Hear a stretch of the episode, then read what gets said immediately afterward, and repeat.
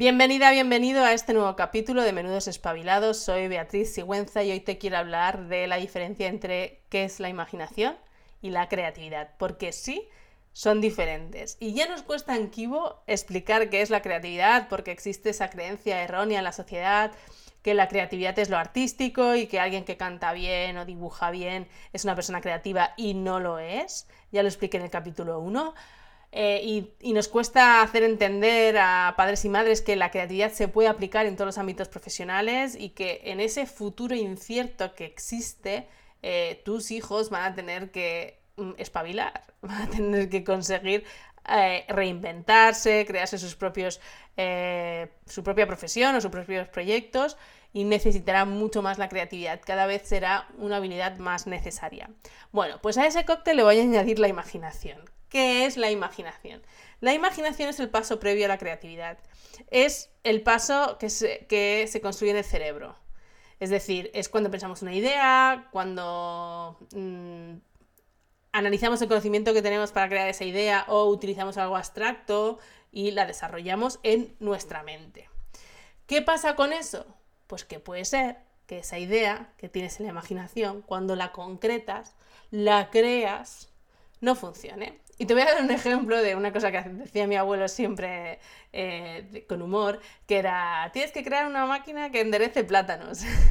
y era, claro, yo puedo pensar en mi imaginación, imaginarme, ahora me estoy imaginando, una máquina que enderece plátanos en plan invento del TVO. Perfecta. En mi imaginación funciona perfecta.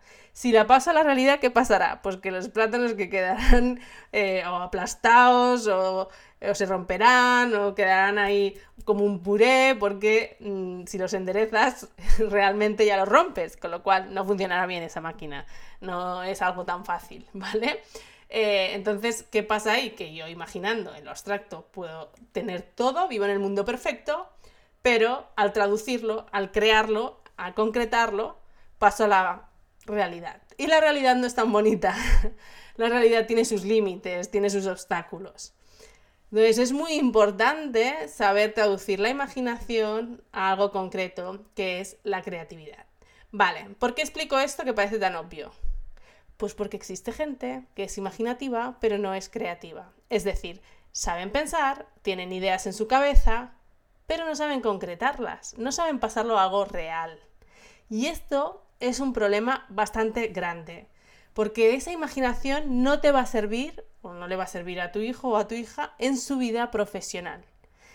Trabajar al lado de una persona imaginativa pero no creativa es muy complicado, porque son las típicas personas que, imagínate que estamos desarrollando un producto que da ideas para el producto.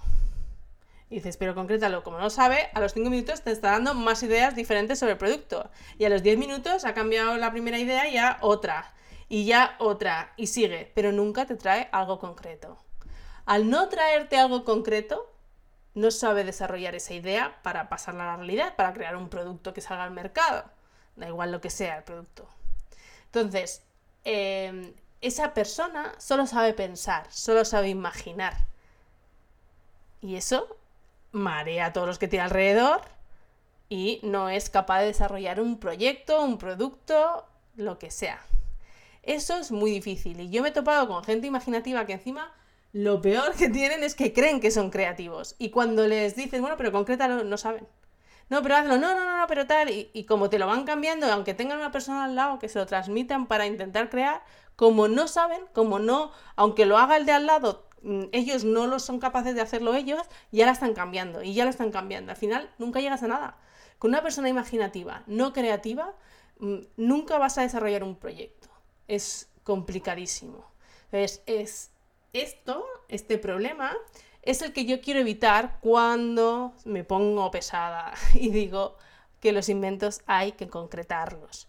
Porque las niñas y los niños, en ese momento, cuando están concretando los inventos, están haciendo ese ejercicio de la abstracción, la imaginación, traducirla a lo concreto.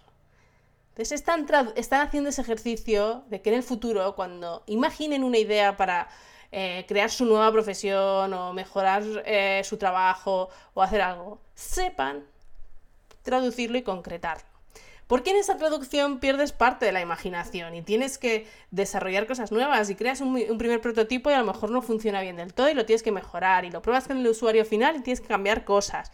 Entonces tienes que trabajarlo. Esa creación, transformación o adaptación no es directa de la imaginación a la creatividad, por lo que ya he explicado con la máquina de enderezar plátanos. Por eso también cuando madres y padres me escriben y me dicen que es que su hijo o su hija no le gusta dibujar, insisto en que hagan los inventos con Lego, con plastilina o que los escriban o que los dibujen mal. Es que hay que quitarles a los niños esa idea de que eh, dibujan mal porque no estamos valorando el dibujo artístico. Me encantaría tener a esos niños delante para, enseñarles los dibujos que yo les envío a los ilustradores cuando hacemos un juego porque yo sé lo que quiero, yo tengo esa imaginación. Entonces hago un croquis con unos dibujos súper feos, que evidentemente nada artísticos, en plan que una persona aquí, aquí tiene que hacer esto, y va en patinete, y este tal, y esto tal, eh, todo súper esquemático, para que ellos lo entiendan y lo sepan hacer bonito, que es lo que tienen que hacer. Claro, si yo tuviera esa imaginación, pero, y esa la imagen que quiero en el juego, pero no soy capaz de concretarla, aunque sea en un dibujo chuchurrío, para pasárselo a la persona que va a hacer la ilustración, no conseguiría hacer el juego, porque esa, el ilustrador o la ilustradora jamás podría hacer lo que yo tengo en la cabeza. Y ese es el problema que tienen muchas eh, personas imaginativas. Entonces, es muy importante entender que la imaginación es abstracta, la creatividad es concreta y hay que practicar la transformación del primer paso, que es la imaginación, a la creación. Así que los niños y las niñas deben concretar los inventos. Y cuando nosotros eh, trabajamos con niños y niñas, la concreción de inventos no es perfecta, pero están haciendo ese ejercicio todo el rato. Y ese ejercicio es muy interesante para su futuro.